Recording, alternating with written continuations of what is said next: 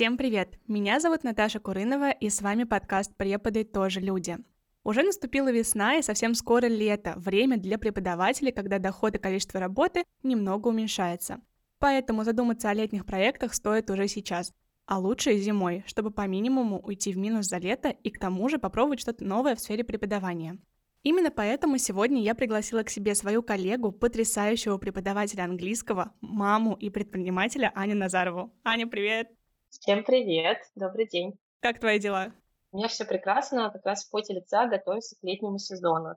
Кто не знает или не помнит, мы с Аней уже очень давно знакомы и долго работали вместе. И даже записывали выпуск подкаста в первом сезоне про плюсы и минусы открытия своей студии. Ссылку на него я оставлю в описании, кстати. Сегодня же мы снова собрались вместе на запись подкаста, но на этот раз, чтобы рассказать про организацию летнего английского лагеря, так как мы с Аней два года подряд летом проводили смены нашего летнего городского лагеря Люмус English Camp. В сумме за два сезона мы отвели около 6-7 смен и решили поделиться своим опытом с вами, да, Ань? Да, это был очень а, интересный опыт, очень такой колоссальный, скажем так, потому что, как мы уже говорили ранее, а, в рамках смен языковых можно, во-первых, делать более креативные форматы работы с детьми, и, конечно, это важно в плане работы на лояльность своих текущих клиентов, ну и также привлечение новых, что немаловажно. То есть а, лагерь закрывает сразу несколько таких базовых задач у любого преподавателя и предпринимателя, если вы являетесь собственником студии языковой. Да, мы накидали много вопросов, которые вы хотели бы затронуть в этом выпуске. Он получится очень насыщенным по информативности, но перед началом этого выпуска я хочу рассказать вам про подкаст Алены Диановой «Природа все придумала». Алена ищет способы быть здоровой с помощью натуральных природных средств и делится своим опытом. Она приглашает экспертов и выведывает у них секреты, о которых не знают даже врачи. Они говорят про питание, лечение, уход за собой и даже материнство с любовью к себе и природе. А еще Алена активно развивается в теме ароматерапии и в каждом эпизоде рассказывает, как эфирные масла помогают ей в различных сферах ее жизни. Ссылку на подкаст Алены Диановой «Природа все придумала» будет в описании к этому выпуску. Ну, а мы начинаем. И наш первый вопрос — это для какой возрастной группы предназначен лагерь? Ань, предоставлю слово тебе. Да, если говорить про э, возрастные группы, то на самом деле они могут быть совершенно разные. Тут, скорее всего, совет можно дать отталкиваться от а, вашей текущей аудитории. То есть, если вы работаете в основном с подростками, можно, конечно, экспериментировать, проводить лагерь для дошкольников, но лучше, наверное, ориентироваться на тех учеников, которые в первую очередь окружают вас. Но при этом могу отметить, что мы с Наташей, еще с одной коллегой Анной, проводили и также лагерь для малышей 4-6 лет. Это был такой очень интересный опыт. Мы очень сильно волновались на старте, потому что мы знаем, что у этих малышей привязанность к родителям ну, очень высокой степени по привязанности. Мы боялись в первый день, как все пройдет, смогут ли они отпустить родителей от себя. Мы проговорили инструктаж с родителями, что если что, вы должны где-то на периферии в ближайший час дежурить, потому что в любой момент ребенок может испугаться, потеряться, забыть, где он находится, и попросить маму, а если мамы рядом нет, то это будет ну, прям большая проблема. Поэтому даже опыт есть проведения таких а, малышковых совсем смен, но а, при этом я могу сказать, что я люблю со всеми возрастами работать. Мне очень нравится работать с возрастом 7-9 э, лет. Мы обычно так группируем детей. Это максимально включенные дети, они уже, вернее, не совсем малыши, но еще не такие подростки с какими-то установками о себе, поэтому они очень хорошо реагируют на любой вид деятельности. И, конечно, вот в этом году, например, мы планируем уже смену 10+, потому что мы хотим с этими детьми в рамках новой смены сделать прям такую проектную деятельность, создать свою собственную настольную игру с нуля. И, конечно, здесь мы ожидаем таких более осознанных детей, и, конечно, в плане языка уровень такой соответствующий. Поэтому это может быть любая возрастная категория, но отталкивается уже действительно от того, с кем вы работаете на данный момент, и, соответственно, в этой сфере вы имеете больше экспертность. Ну да, мне в целом к твоему монологу нечего добавить, я с тобой здесь абсолютно согласна.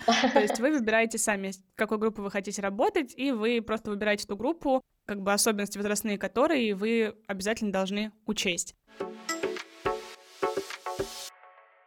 Теперь немножко перейдем в сторону тематики смены, то есть как она продумывается. Для меня тематика смены обязательно должна быть, раз, интересной, насыщенной по активностям, в первую очередь для детей, потому что ваш продукт зацелен на них. То есть дети к вам приходят, и вы должны их заинтересовать.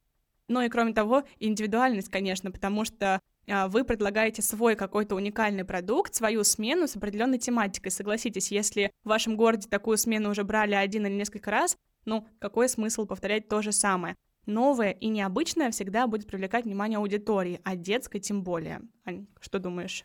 Да, я абсолютно согласна здесь, потому что тематика это еще такая сквозная легенда а, в течение всей лагерной смены.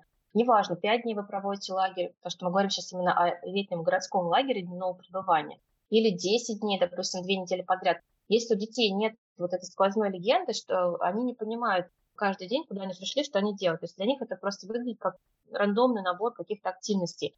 Тема подтягивает легенды, то есть вы погружаете детей вот в эту сказку, сказочность, э, какое-то интересное так, окружение, и в рамках него каждый раз, каждый день у нас раскрываются новые интересные задания, которые логично вытекают одно из других. Э, поэтому тема и идея очень важны и от них же мы отталкиваемся в плане э, прописывания методического дня. Mm-hmm. Вот каждый день, э, какие активности, зачем, в каком порядке, какая логика.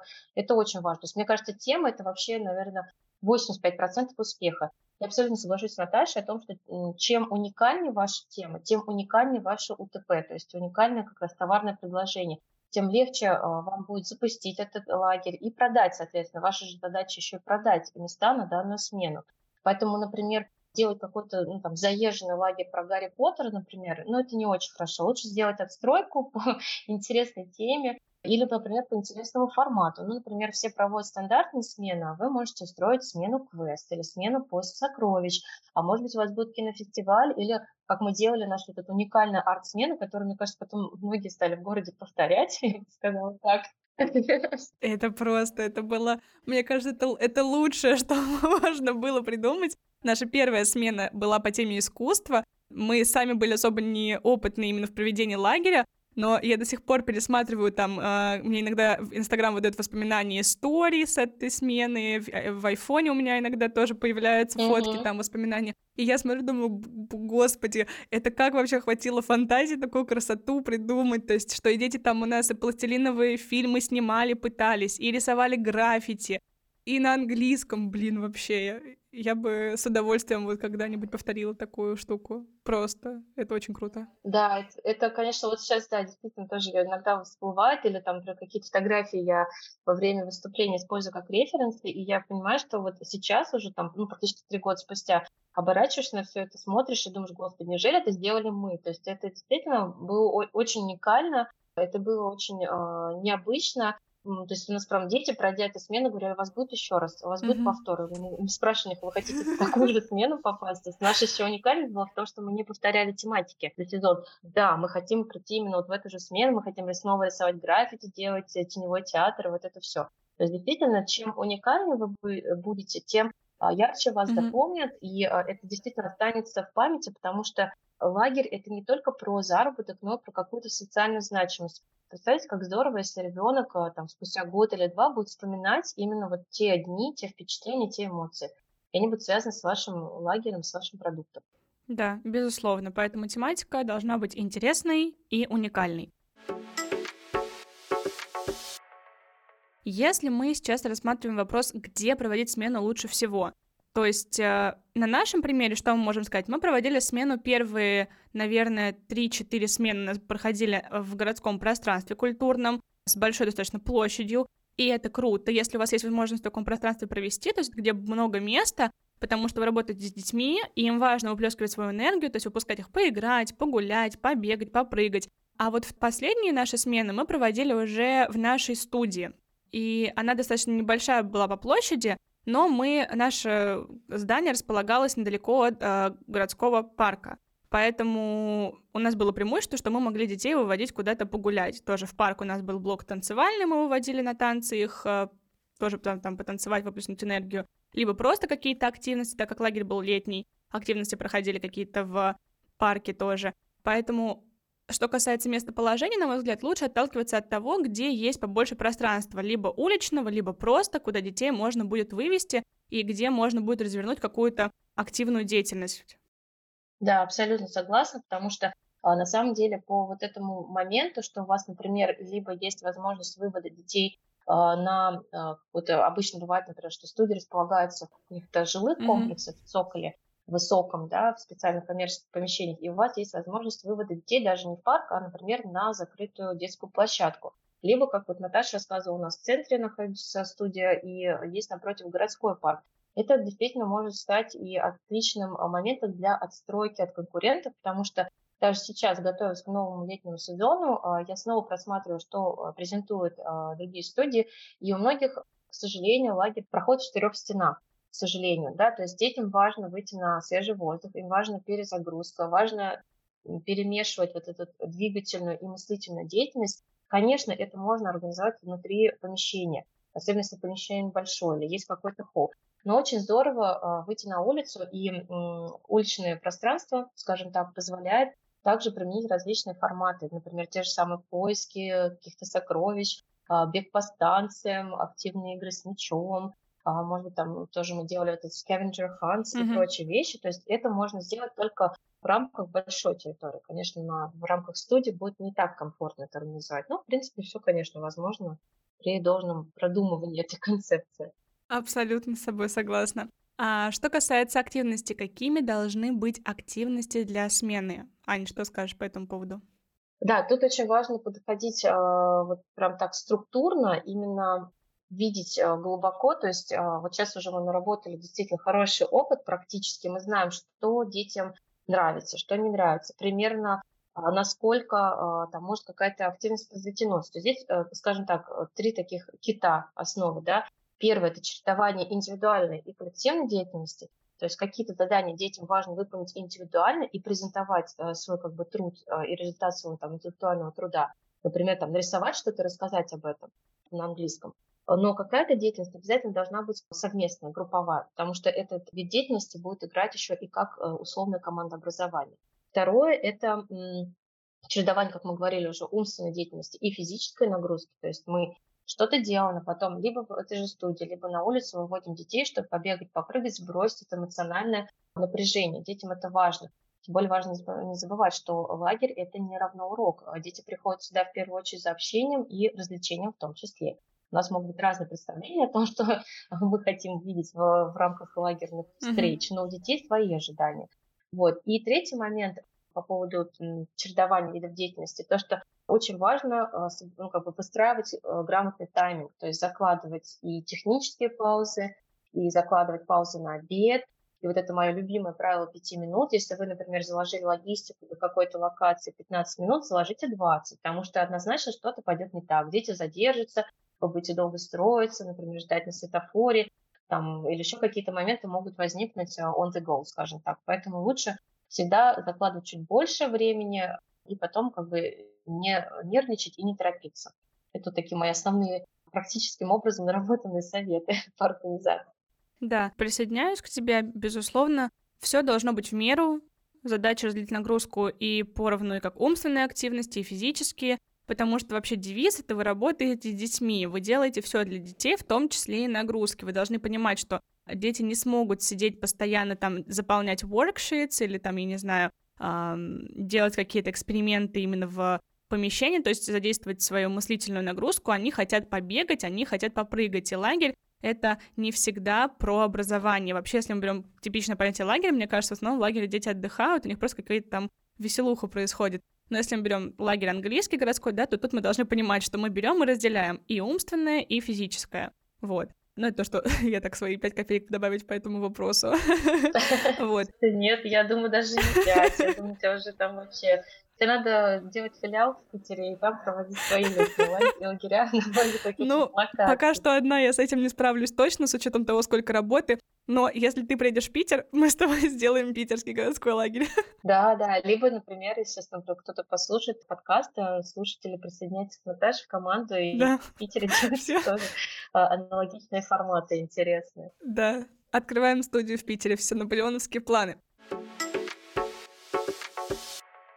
Но мы вернемся к э, теме активности и немножко обсудим командообразование, потому что работа с детьми — это еще возможность и умение их сплотить. Причем команда образования, это мы сейчас берем, касается, возможно, и лагеря, и еще, может быть, если вы работаете в группах как преподаватель, да, с детьми, то тут вопрос команды образования тоже очень важная часть, а, потому что первые два дня лагеря, на мой взгляд, всегда должны быть на, а, начинаться, точнее, с игр на сплочение, чтобы помочь детям узнать друг друга получше и взаимодействовать, потому что приходят просто компании незнакомых детей, они друг друга не знают. Конечно, бывают случаи, к нам приходили ребята, которые брали своих друзей, то есть были знакомы, вот. Но наша задача как бы что? Всех сплотить, всех сделать командой на вот эту вот неделю, когда нас ждет лагерь. Потому что есть и потом в течение смены игры в команде, активности в команде, что-то детям нужно друг другом делать, как-то взаимодействовать. Поэтому очень важно вот, это вот, вот этот вот блок включать в организацию лагеря. Да, абсолютно согласна, потому что команда образования наше все. И задача первого дня настолько грамотно использовать различные игромеханики, игротехники, чтобы детей максимально притереть друг к другу и к ним притереться. Потому что, конечно, вот, например, в нашей системе была выстроена система созвонов предварительно с детьми. Это делается для двух целей. Первое, это, во-первых, снять э, срез уровня английского, чтобы понимать вообще, с кем мы там будем взаимодействовать. И если, например, мы понимаем, что в смену идут в основном дети, а у которых чуть слабее знания, чем мы планировали, мы даже могли там подкорректировать что-то по программе. И вторая задача во время такого созвона – это тоже дополнительно познакомиться с ребенком, даже в режиме онлайн через экран, чтобы его немножко подрасслабить, и в первый день он меньше испытывал э, стресс, а, и уже как бы видел хотя бы какие-то знакомые лица в виде преподавателя, потому что стресс все равно будет присутствовать. Это новое место, например, новые люди, имеется в виду детский коллектив, и новые какие-то задания, все на английском, от него что-то там хотят постоянно, поэтому это вот очень важный момент. Но при этом непосредственно в первый день делается максимум усилий, прилагается к тому, чтобы дети подружились, дети как бы комфортно друг с другом э, uh-huh. работали. А, максимально мы используем различные там icebreakers, а, там еще какие-то интересные игры и штучки, которые могли бы больше персонализированной информации. Как бы мы должны тоже встречать по определенным настроем настроением, потому что преподаватель — это лицо. И, соответственно, встречать с какой-то унылым лицом, с какой-то унылой такой гримасой было бы не очень хорошо. Я бы сама не хотела прийти на какой-нибудь семинар или там лекцию или что-то коллегам куда-нибудь на встречу, а меня там с таким грустным лицом унылым встречают. Поэтому, честно говоря, тут надо начать с себя в первую очередь и просто как-то настроиться на то, что вот вы условно такое э, солнце, солнышко, которое излучает свет, излучает э, вот эту энергетику, заряжает детей и переключать их иногда из плюса в минус. Дети могут прийти разные в этот день. Даже в первый день они могут прийти, например, не выспаться, или у них что-то произошло, или вообще, может быть, мама заставила их в этот лагерь пойти, они вообще не хотели например, там, да, но они потом включаются в этот процесс, или у них там, не знаю, порвалась любимая юбка или потерялась игрушка. Что угодно может пойти не так.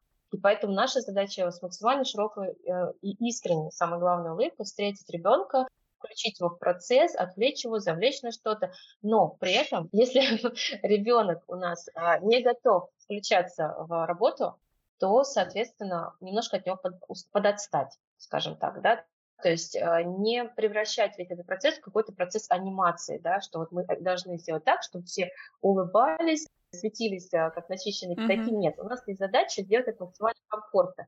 Дети есть разные, есть разные типы людей, там, психотипы личности. Поэтому мы комфортно и мягко, из заботы о себе и о нас делаем вот эту команду образования в первый день. Это очень важно. Целый такой пласт психологической работы, потому что любой педагог — это психолог тоже в том числе в первую очередь.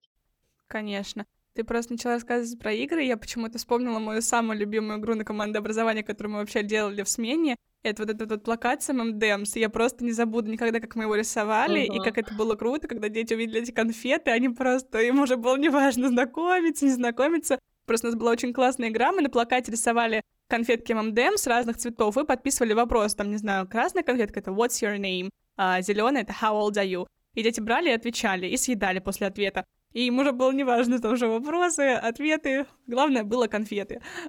Прям моя любимая игра. Вот да, могу добавить, кстати, еще небольшую ремарку, что вообще в первый день любая активность, направленная на создание вау-эффекта, отлично в этот заходит. Потому что детям интересно разгадать этот сюрприз, получить этот эффект неожиданности. Поэтому помимо команды образования стандартных, а, да, еще можно какие-то вот такие игры, вот, например, даже стандартная лагерная игра «Одеялка», да, когда дети делятся на команды, вот прям первый там час, например, они еще друг друга плохо знают по именам. И э, вожатые или педагоги держат одеяло между детьми, вот, соответственно, резко его опуская вниз, дети должны как дуэли назвать имена друг друга, происходит очень много забавных э, моментов, происходит этот эффект неожиданности, у всех включается какой-то адреналин, драйв, а это как раз переламывает застенчивость, страх, какое-то стеснение, и мы видим, что а, мне классно, и другим рядом со мной классно, и мы все таки классные, и как бы дети вот вылезают из своей скорлупы, скажем так. Сейчас в целом на командообразование игр очень много, и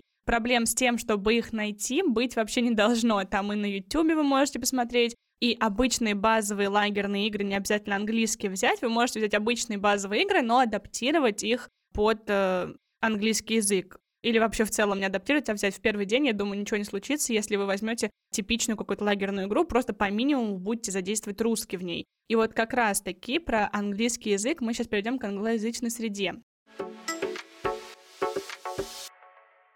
Так как мы рассказываем про а, английский лагерь, понятно, что мы позиционируем и предлагаем использование английского языка и пытаемся детей направить в сторону того, чтобы они говорили по-английски, показать им, что э, мы сочетаем приятное с полезным, то есть процесс обучения английскому вместе с играми. И, конечно, очень важно, чтобы большая часть смены была выстроена у вас на английском языке. Понятно, что не всегда в работе с детьми это можно сделать прям на 100%, то есть уйти полностью в английский язык, там, например, момент дисциплины, да, можно перейти на русский и объяснить детям, что, например, вот так мы себя не ведем, потому что иногда, опять же таки, вернусь к тому, что дети бывают разные, и с некоторыми нужно перейти на английский язык. Опыт был действительно и у, и у меня, и у Ани. У нас были разные ребята по характеру особенно. Либо часто бывает так, что дети боятся, стесняются, Э, ну или просто ленятся использовать английский, такие тоже есть товарищи. И здесь важно в первый день, на мой взгляд, сразу объяснить, где они находятся, что от них хотят,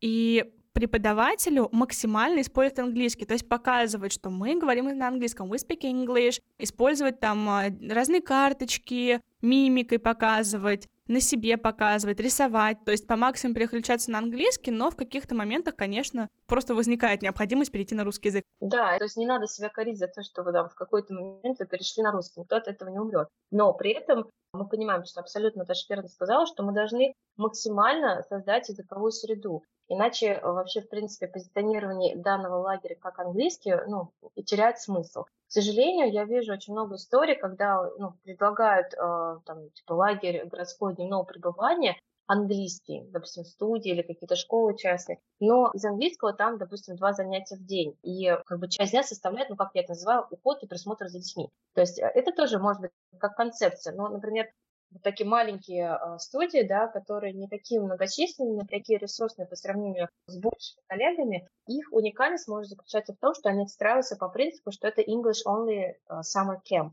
И а, тогда, конечно, максимально должна быть создана вот эта английская среда. Как мы этого можем добиться? Ну, во-первых, конечно же, мы вокруг окружаем детей языком. То есть, смотрите, есть какие-то опорные карточки, у нас всегда есть флеш-карточки, у нас есть, например, social phrases, там, наклеенные в виде постеров или каких-то заготовок на стены. Мы сами до конца живем в этой роли. То есть, например, очень важный момент. Если ребенок начинает с вами разговаривать на русском, не переключайтесь сами. Вот как только вы дадите слабину и покажете, что да, я тоже могу перейти на русский, все, они просто правда заленятся, станут вот в эту историю включаться вы до конца держите лицо и марку и говорите с ребенком на английском. Вот если он совсем никак не понимает, даже обычно я там извинялась, I'm sorry, I, I have to speak Russian now, и, соответственно, как бы я переключалась на русский и что-то комментировала. Конечно же, вот, например, если мы понимаем, что в, в смену идут дети с э, уровнем, ну, как бы чуть ниже, да, то есть либо начинающие дети, скажем так, то здесь допускается, на мой взгляд, э, русский как язык инструктирования. То есть инструкцию, задание, задачу мы ставим на русском, но само задание мы выполняем на английском. Какие-то там базовые вещи типа приветствия и прочее, там, например, мы выполняем на английском, всякие зарядки, там, активности игры. Но при этом мы понимаем, что детям просто не хватит языка английского для того, чтобы понять, что от них сейчас требуется. Когда ребенок не понимает, он очень быстро теряет интерес. Ему просто не хочется этим заниматься, потому что он не понимает, что от него требуется сейчас, в данный момент. Ну, конечно, как всегда, а, да, то есть мы как э, наглядный материал, мы используем body language, мы используем мимику, мы используем, опять же, там карточки, игрушки, наглядности, что угодно. Да, и на самом деле, если говорить про работу с детьми, очень часто заблуждение заключается в том, что им нужен русский язык. Да не нужен им русский язык, потому что у них вообще вот этот мостик мы им дополнительный, шаткий создаем от э, русского к английскому. Это вот мы им плохо делаем в будущее, да, как сказать, они вообще умнее нас. То есть дети умнее взрослых, это факт. У них мозг работает еще на тех оборотах, на которых у нас он уже не функционирует. Поэтому им достаточно слова и контекста, который мы создаем, как я сказала, вот с помощью тех инструментов различных. И не надо им вот помогать, подстилать где-то в виде русского языка дополнительно. Не нужно им это. Они воспринимают данную ситуацию английский вот так же, как natives, э, изучают английский через языковое окружение, через контекст, понятно. Поэтому если вы максимально продумали, как вы подаете это задание, вы продумали, например, если у вас крафт, модель у вас есть, а потом вы, допустим, по шагам им все показываете, объясняя это медленно, простыми фразами на английском,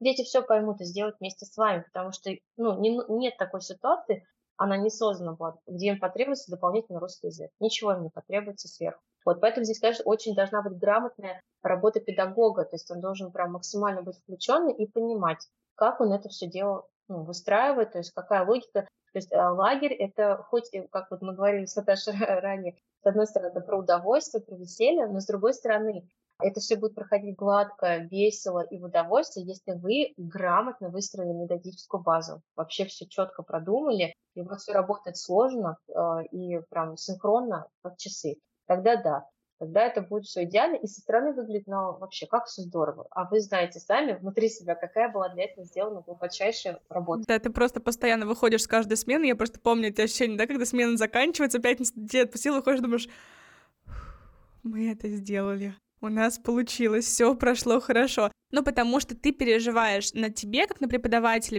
лежит огромная ответственность. И причем не только за методическую организацию самого процесса лагеря, то есть за прописывание дней, за тематику, но еще и, допустим, за безопасность детей, про которую мы сейчас поговорим, потому что я только недавно в сторис у себя затрагивала эту тему, потому что вспоминала свою поездку за границу, когда я уезжала учиться тоже в качестве подростка в другую страну, и потом сравнила с тем, что тоже был такой опыт, когда мы с тобой проводим лагерь и берем под свою ответственность на неделю, каждый день, там какое-то количество времени дети находятся под нашей ответственностью. Дети маленькие, там, школьники, либо дошкольники, и это очень большая ответственность, особенно чужие дети.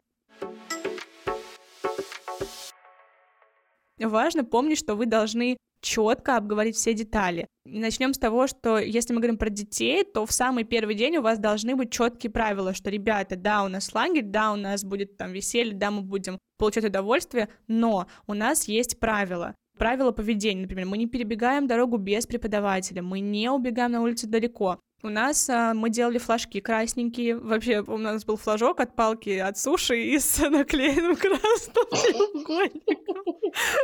Это называется апсайклинг. То есть мы просто использовали Именно так, именно так. То есть мы сделали красные большие два флажка, и мы с ними переходили дорогу, там, допустим, а, я начинаю вот эту вот нашу линию с флажком с одним ребенком, а они там со вторым флажком в конце, или наоборот. И мы так переходим дорогу. И дети всегда знали, что нельзя без преподавателя и без флажка идти через дорогу. Ну, некоторые дети, кто там шел впереди и сзади, тоже у нас были как дежурные, брали флажки, поднимали их на дороге, и вот только потом они шли. Либо когда вы выходите с детьми на улицу, а, мы так делали, что когда работали в культурном пространстве, что когда работали в студии, выходили с детьми в парк, мы никуда не убегаем. У нас есть определенная территория, за которой выходить нельзя. И вот здесь с детьми, я считаю, можно быть строгим, можно показать, что это запрещено, просто вот прям все, вот нельзя, это запрещено потому что вопрос безопасности, конечно, очень важен. И тем более, там, если дети тем более там дерутся или там, не дай бог, еще что-то,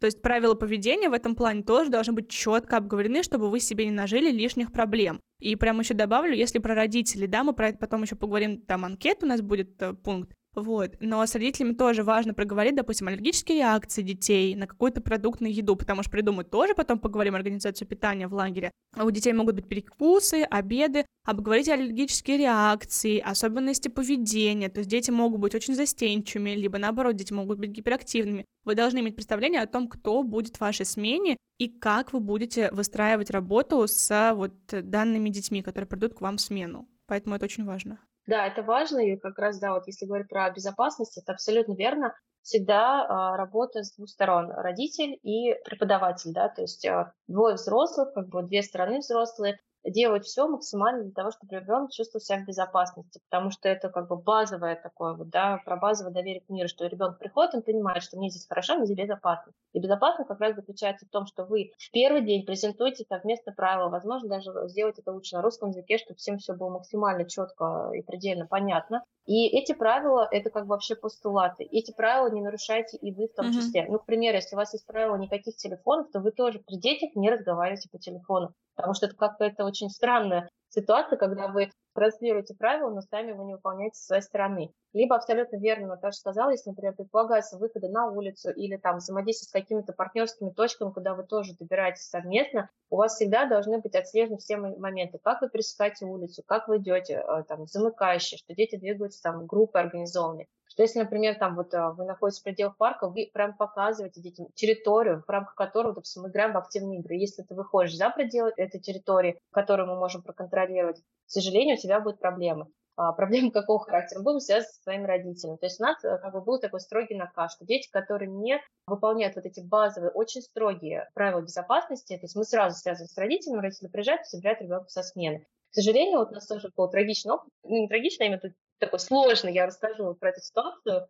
В том году у нас как раз была такая ситуация, пришел в смену мальчик, вот он у нас как бы не занимался историей, то есть был новый ребенок. И несмотря на то, что был созвон знакомство предварительной мамы, тоже с нами общались очень отлично, родители максимально включенные в воспитание ребенка. Но к сожалению, в первый день у нас произошла такая ситуация, что во время уличного мастер-класса по танцам у мальчика что-то стало не получаться, ну или не так, как он это представлял. У нас было два преподавателя, преподаватель танцев, и вот просто ребенок стоял в линии, танцевал со всеми, и просто в какой-то момент, он, не знаю, как спринтер, стартует в кусты и убегает. Вот просто убегает, и мы не понимаем, куда он бежит, что вообще произошло. Я вначале подумала, что, может быть, ребенка даже пчела укусила, он просто резко как-то испугался, подорвался и побежал. Честно, это было очень страшно, потому что там парк э, за забором, но есть такие широкие выходы на проезжую часть. Это центр города, это прям проезжая часть. Он носился от нас минут 10. То есть мы пытались его как бы с двух сторон с Наташей закрыть, взять в клещи.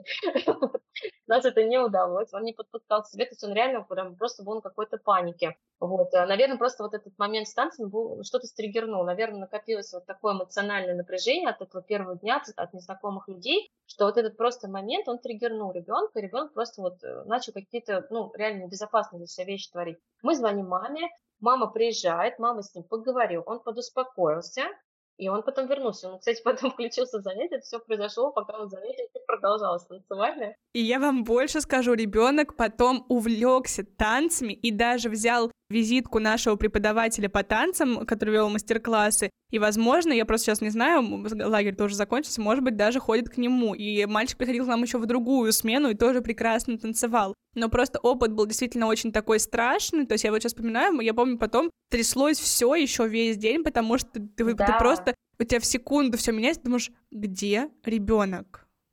Кого мы сейчас будем отдавать? Да, потому что просто вот он мог выскочить да. в этот проход и попасть под машину. Я просто вот, ну, когда это представила, мне просто реально стало жутко. Поэтому а, не бойтесь проговаривать эти правила, начинать свой день с этих правил. Тем более вы видите, что есть вот такие как бы тренды на то, что дети какие-то, ну, например, что-то такое могут сделать. Также правила безопасности еще включают в себя какие-то другие моменты организационные. Это, например, если у вас предполагается смене работа, ну, типа творческая, много творческой работы, крафта, поделок. То есть это, например, работа с опасными предметами острыми, типа ножницы какие-нибудь там, канцелярские ножи, работа с клеем, потому что даже этими вещами может принести какой-то вред. А также мы э, расставляем безопасные границы в плане взаимоотношений друг с другом. Я объясню, что я имею в виду. Очень классная активность, э, которую можно провести в первый день, как раз в рамках вот этого общения по правилам поведения, безопасности, это сделать такой небольшой шаблончик, приклеить друг другу на спину, знаете, там типа четыре мор, ну, смайлика, э, там happy face, например, angry face, там, ну, еще какие-то, да, допустим, даже три. И далее дети записывают о себе информацию. Я люблю, когда со мной вот так, допустим, я люблю, когда меня там обнимают. Я не люблю, допустим, когда меня трогают. А, я там, не люблю, когда, допустим, там, не знаю, вторгаются в мое личное пространство. Или мне нормально, когда со мной сидят рядом, близко. Что это значит? То, что у каждого ребенка свои зоны личного пространства. Ну, есть люди, которые вот такие все открыты, они будут обнимаются с любым, вы все мои друзья, там, очень тактильные. И так далее. А есть люди, не только дети, взрослые уже, у которых личное пространство достаточно большой имеет радиус. И если человеку, допустим, ближе, чем на метр подходишь, он уже это воспринимает как некомфорт и угрозу. Вот, поэтому а, это тоже очень важный момент. Дети разные, вам нужно это учитывать. И напоминаю, что Ваня, Оля не любит, когда к ней так близко садятся. У меня есть такие дети в детской группе, малыши 4 лет. Вот там есть девочка, которая просто не любит, когда до нее дотрагиваются другие люди. И вот я каждый раз напоминаю. А есть при этом другая, очень любвеобильная девочка. Она очень любит со всеми обниматься, гладить по волосам, трогать какие-то бантики. Она вот просто вот у них постоянно на эту тему это вот какое-то вот mm-hmm. трение. И просто я разделяю, я сажусь в кругу там или стою в кругу между ними, я напоминаю одной, что другая вот так не любит. Это нормально, и мы должны уважительно относиться к этим моментам. Вот. Да, это называется уважение личных границ ребенка. И вы, как преподаватель, как компетентный в своей сфере деятельности человек, должны это понимать прям вот must have, правда, вы должны это понимать, вы должны уважать не только как вот там э, взрослых людей и коллег своих, да, но и также людей, с которыми работать, детей в том числе.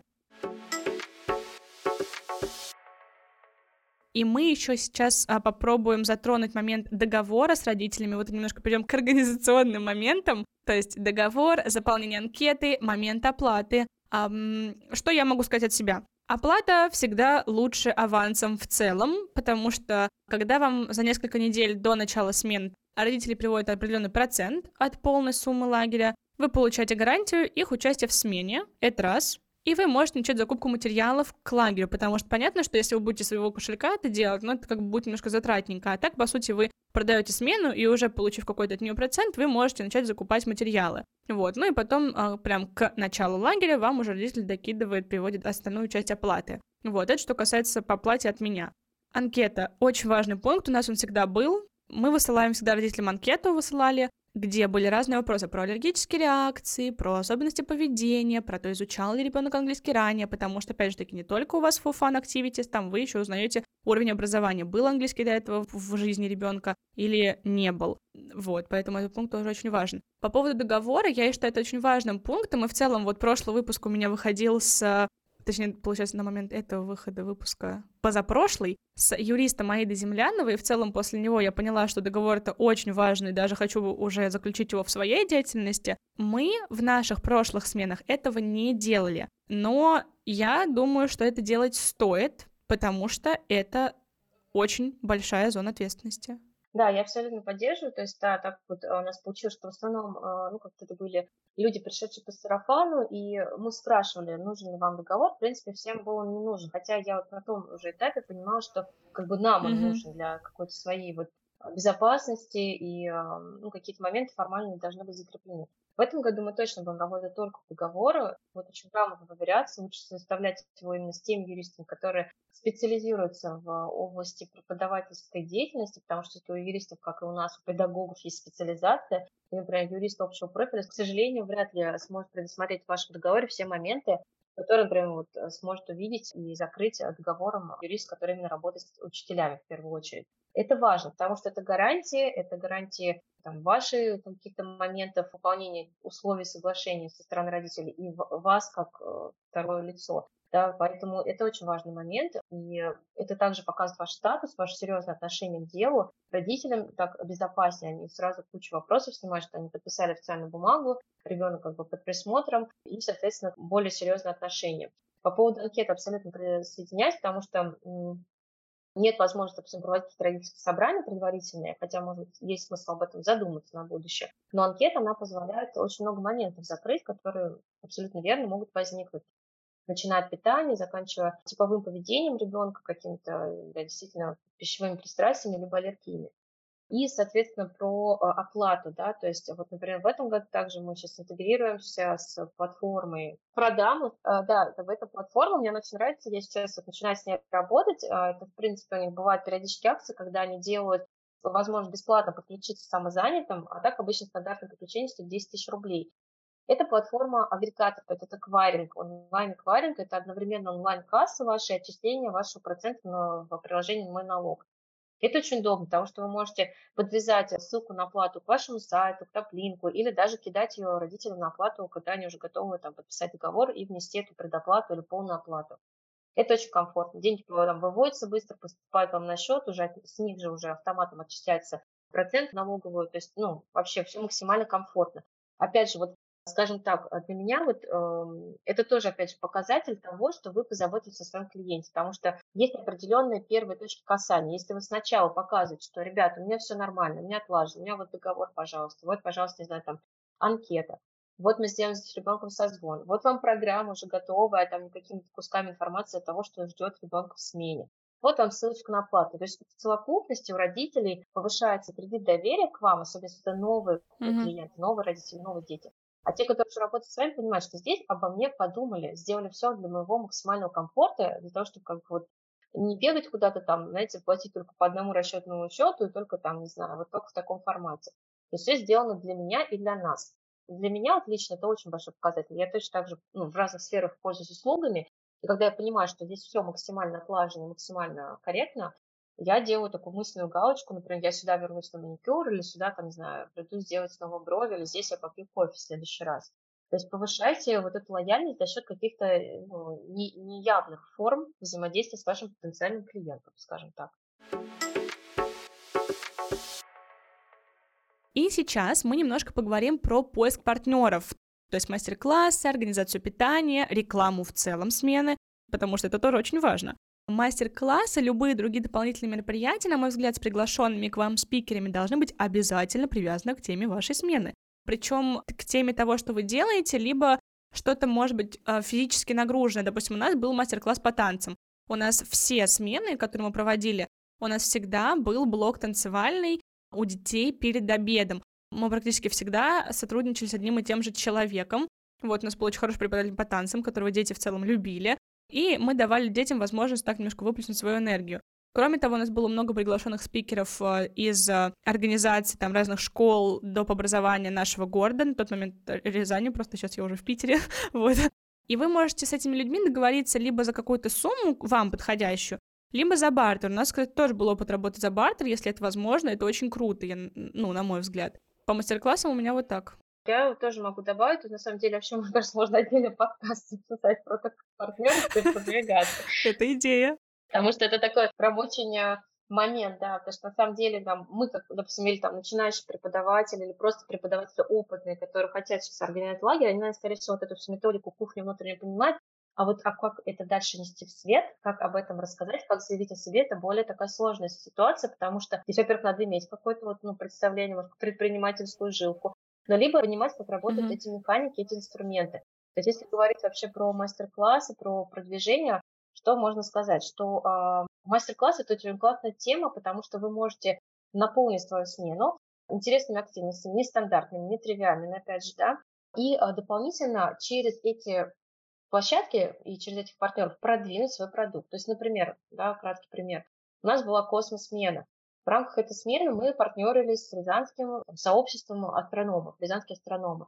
Дети там в рамках одного из дней по легенде приходили, собирали телескоп, там э, наблюдали пятна на солнце, делали астроскетч, но при этом мы рассказывали о них в рамках цикла продвижения лагеря, который заранее делался месяца два.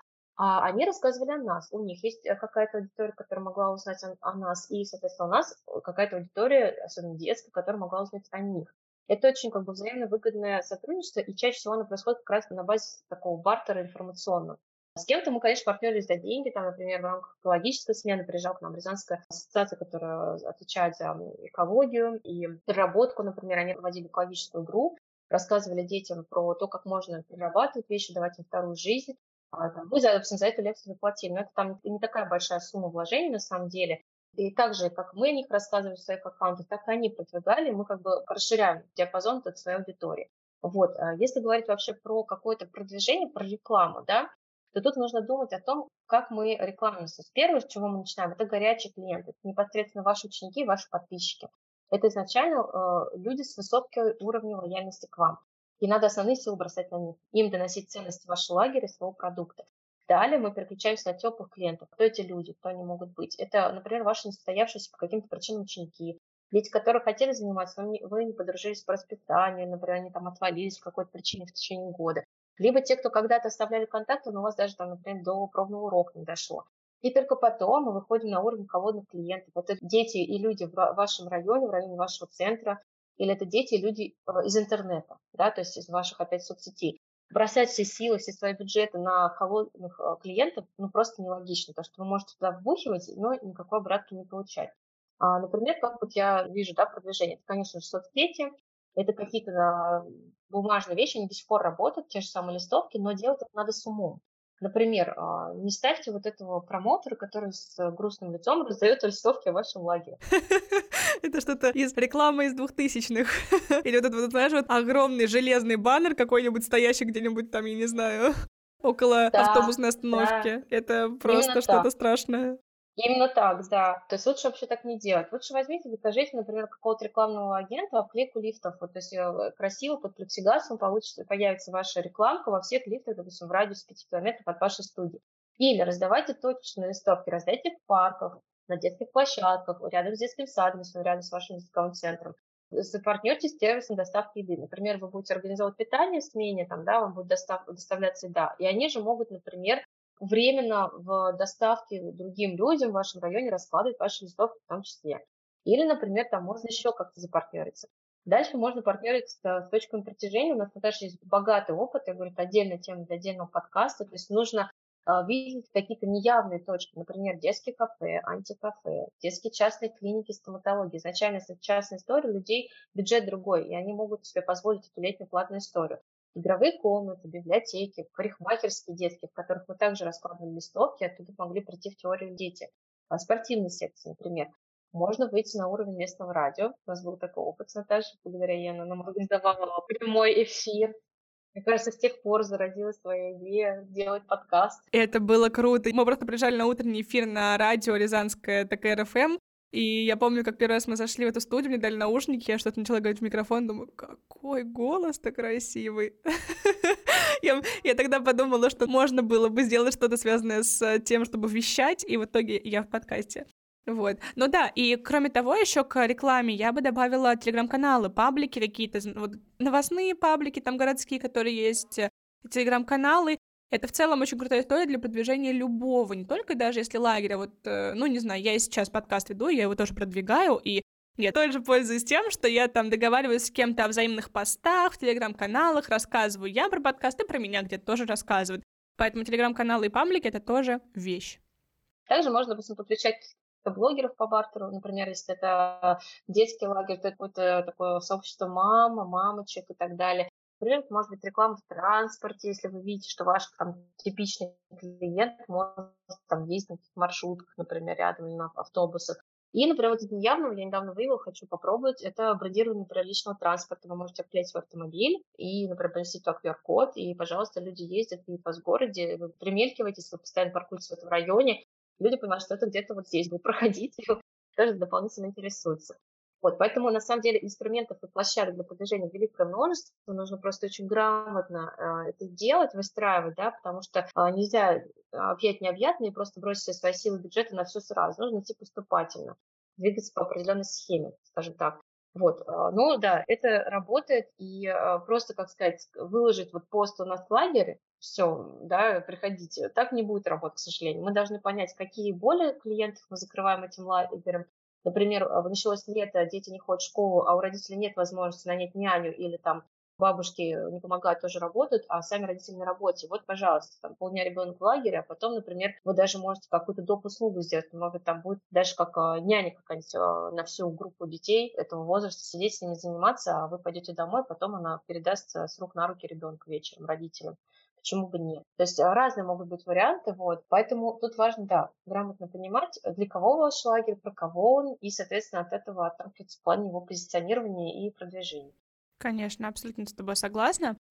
А, дорогие слушатели, у нас потихонечку заканчивается время, но пункты у нас остались, то есть чтобы вы понимали, насколько обширная тема лагеря, насколько мы можем с вами разговориться, про это можно говорить вечно. У нас осталось еще вопросы по питанию, вопросы по оптимальному количеству смен, количество часов э, за рабочий день, про подготовку к лагерю со стороны ребенка и родителя. Мы это все, всю эту красоту сделаем вам в красивый чек-лист, все это сверстаем, и я приложу этот чек-лист от нас с Аней в описании к этому выпуску. Поэтому не теряйте, все будет на местах, все будет в чек-листе, и даже, возможно, не только вот, вот эти вот пункты, а и вышесказанное, чтобы у вас это было в формате бумажки, которую вы можете скачать и которой вы можете следовать. Вот, поэтому Ань, большое тебе спасибо за то, что ты уделила время, согласилась прийти, поделиться своим опытом. А, я э, тысяча благодарностей. Вот правда. Спасибо большое, что приглашаешь. Я готова много о чем рассказать. Зовите, я всегда с удовольствием. Я, кстати, хотела вот еще напомнить, пользуясь возможностью, что вот сейчас я как раз занимаюсь в последнее время тем, что я оцифровываю смены, да, и, соответственно, если у людей есть э, желание попробовать, но они не понимают, как это сделать впервые, можно купить готовую смену под ключ. Это, в принципе, достаточно доступная история, не какая-то ну, там бешеный день стоит. Вот, поэтому, если что, то как бы Наташа ставит мои контакты под э, выпуском подкаста, можно обратиться, например, за советом каким-то, видением, или просто можно приобрести уже готовый продукт и только бросить свои силы на продвижение этого продукта у себя в городе, скажем так.